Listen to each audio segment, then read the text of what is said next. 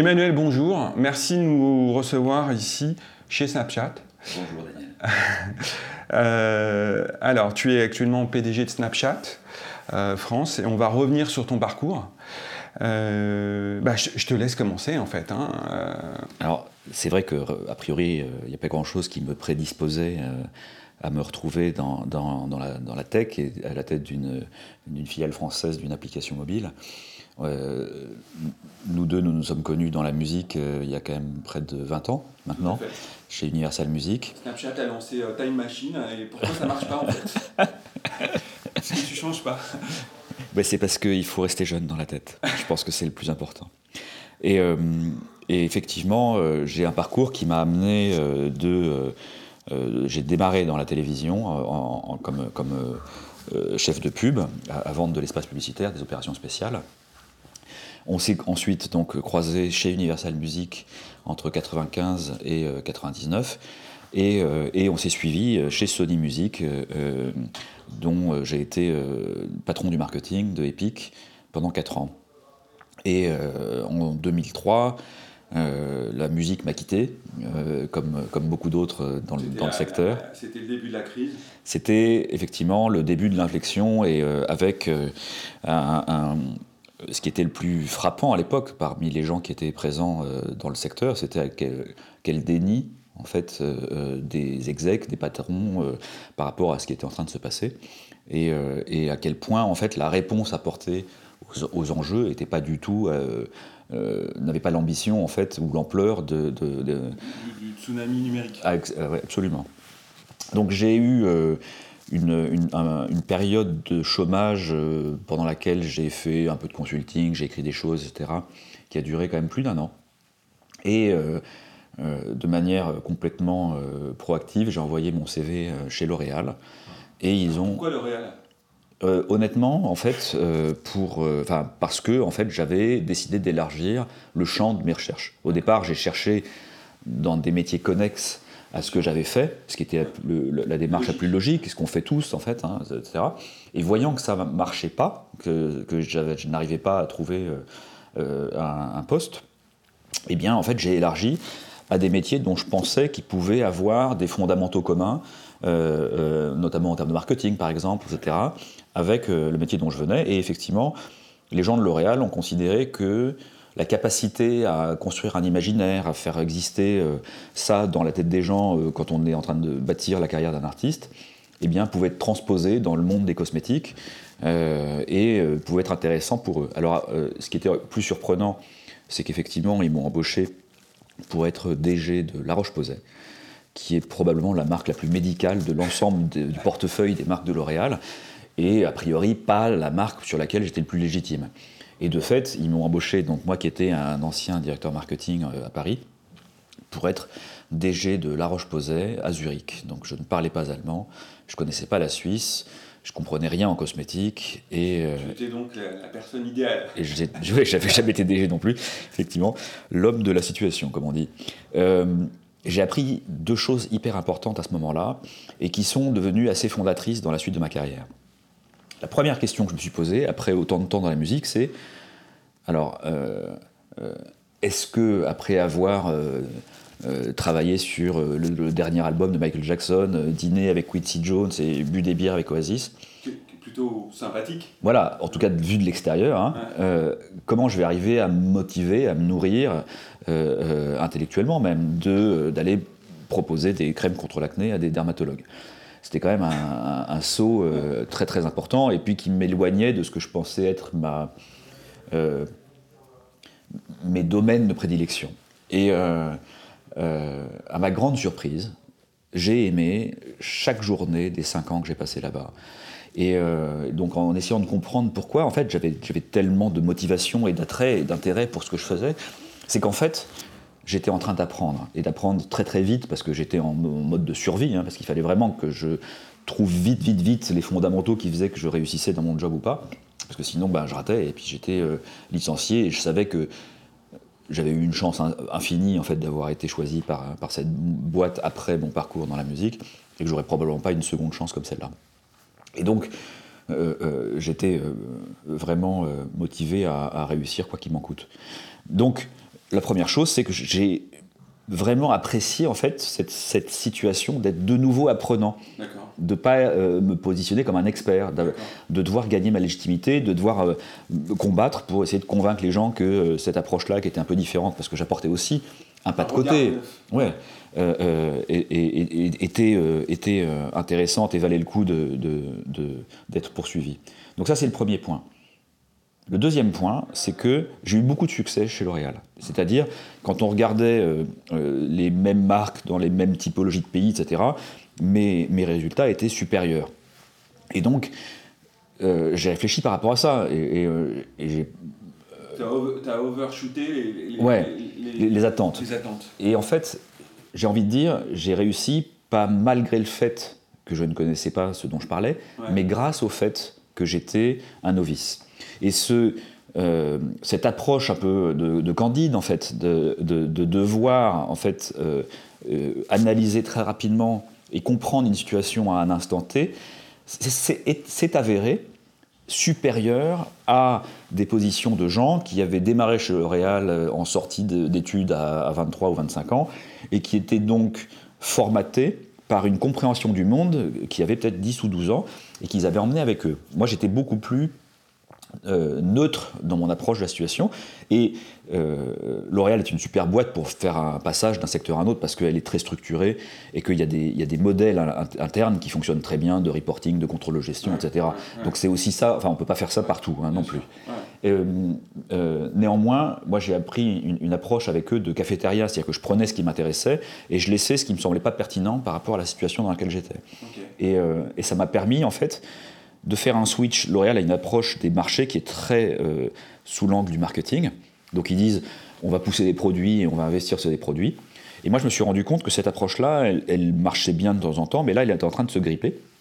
Et donc j'ai changé d'angle de vue et mon approche était sur le commerce et donc sur la relation avec les, les, pharmacies qui euh, euh, recommandaient les produits. Et je me suis dit, la réussite de La Roche-Posay, dépend de la réussite des pharmacies qui, commercialisent les, produits La Roche-Posay.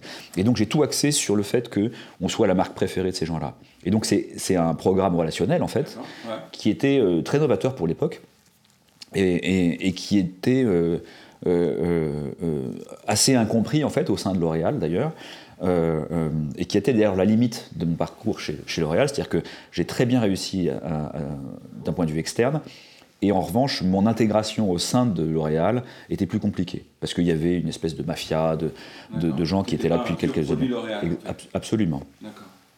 Et donc, euh, cinq ans après euh, euh, cette arrivée en Suisse, alors entre-temps j'avais été nommé patron de la filiale, j'avais réussi à reproduire sur l'ensemble du portfolio des marques ce que j'avais testé sur, sur La Roche-Posay avec succès là encore.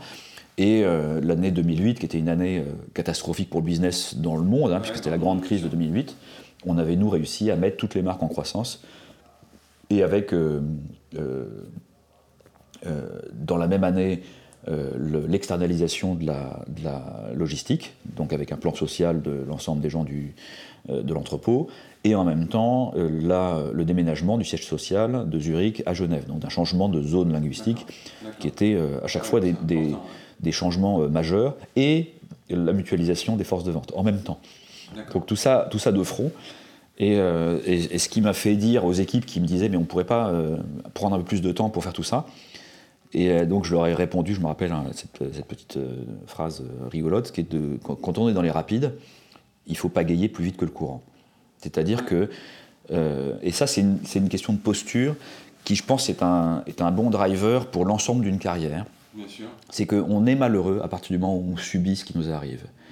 Et que euh, euh, une grande partie de ce que j'avais fait pendant cette année 2008 euh, notamment était de remettre les gens dans les initiatives, de, reprendre en fait l'initiative et de ne pas attendre que ça leur tombe dessus et de, et de, les, et de les faire, de, les mettre en, position de combat en fait, etc. Et c'est grâce à ça en fait que l'ensemble de la boîte a, si bien réussi. Alors, c'est intéressant, c'est un, un, bel enseignement pour nos étudiants à l'IMIC euh, effectivement, de ne pas égayer plus vite. Mais en fait, euh, euh, ça m'a fait réfléchir beaucoup à la notion de métier, en fait. puisque ensuite, après, après L'Oréal, je suis revenu dans l'entertainment, cette fois-ci comme patron du marketing de Warner Bros, France et Benelux. Et donc marketing. là, on est en 2015.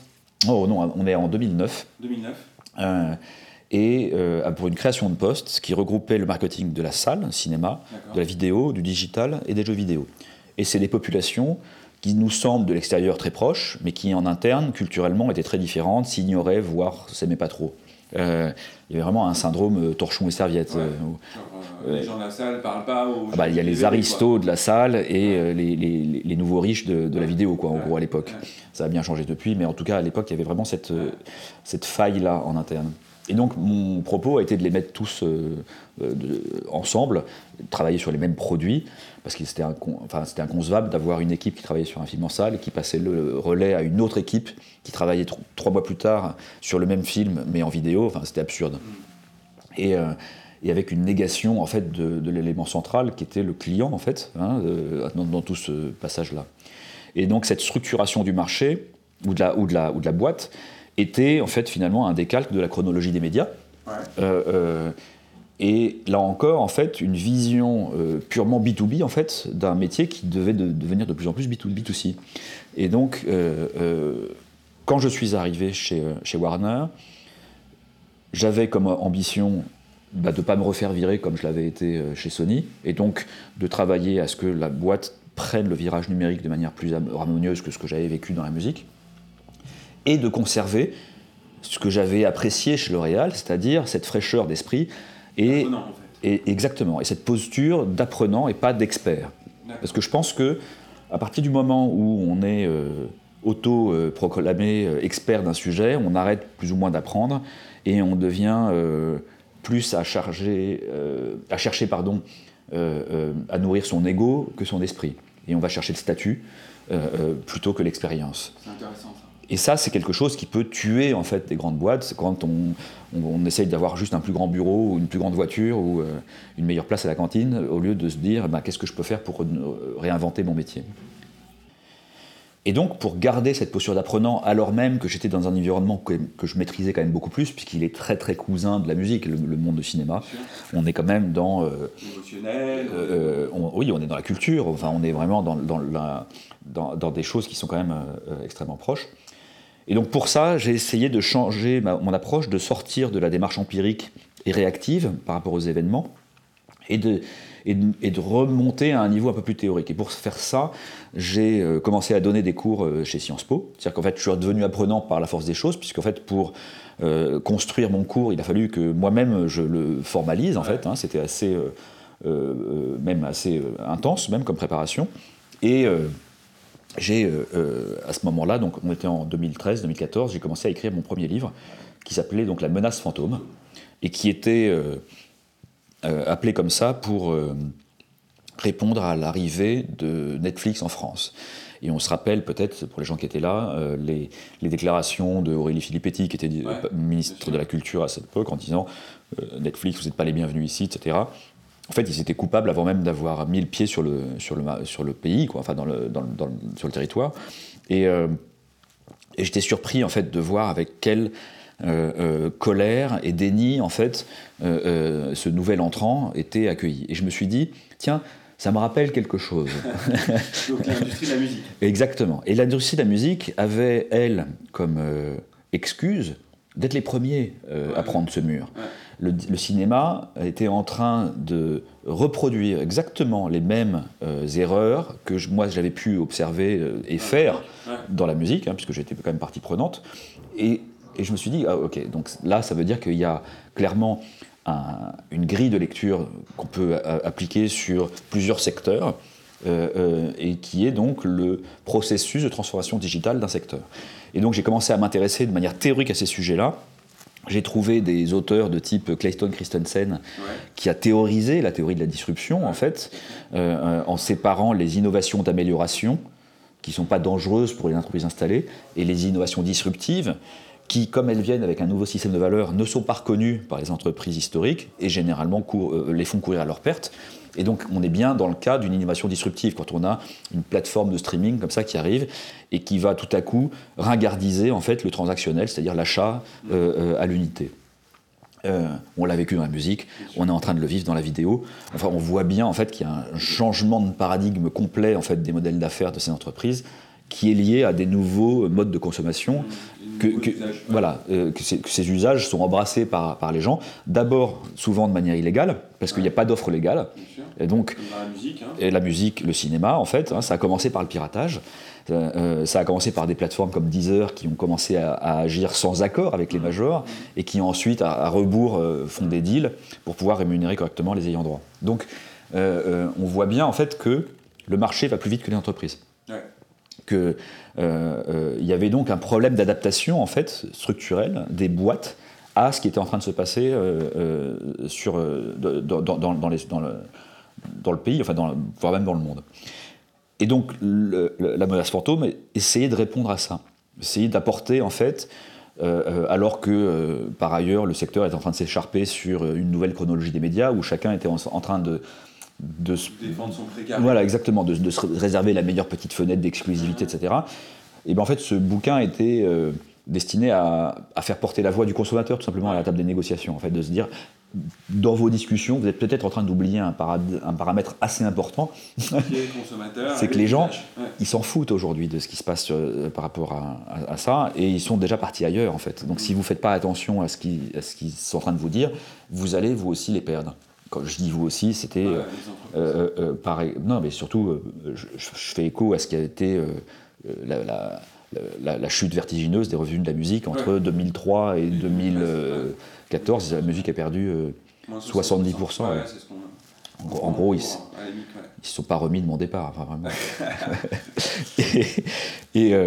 et, donc, en fait, ce euh, en, gros, hein, ce, livre m'a valu euh, euh, beaucoup de supporters et beaucoup d'ennemis, ce qui montre bien qu'il touchait un point sensible, de, la chose.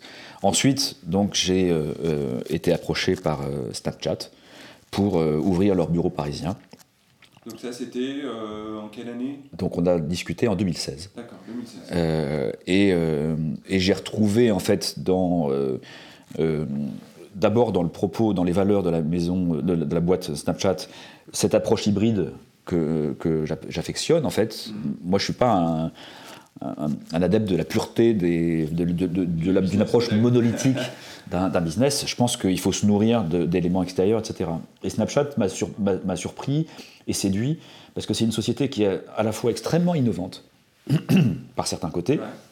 Ils ont inventé énormément de choses, c'est la première plateforme de réalité augmentée, c'est les inventeurs des stories, c'est, euh, euh, ils, ont, ils ont changé le paradigme de, communiquer, euh, enfin de parler avec des photos, enfin il y, a plein plein de choses en fait qui sont extrêmement novatrices dans l'application, et en même temps ils sont très traditionnalistes, notamment par le fait de dire, bah, nous notre propos c'est de reproduire l'oralité, parce que l'oralité, c'est éphémère par défaut. Snapchat éphémère par défaut, par construction. Exactement c'est le contrat social millénaire de l'humanité. Et donc, il n'y a pas de raison que la technologie, tout à coup, nous fasse changer ce contrat social-là. Et, euh, euh, et, donc, Evan Spiegel, le fondateur, euh, est, plutôt en train d'utiliser la technologie comme un moyen que comme une fin en soi. Et cette posture-là, elle semble un détail, mais elle est, fondamentale, fondamentale, par rapport au positionnement de la tech.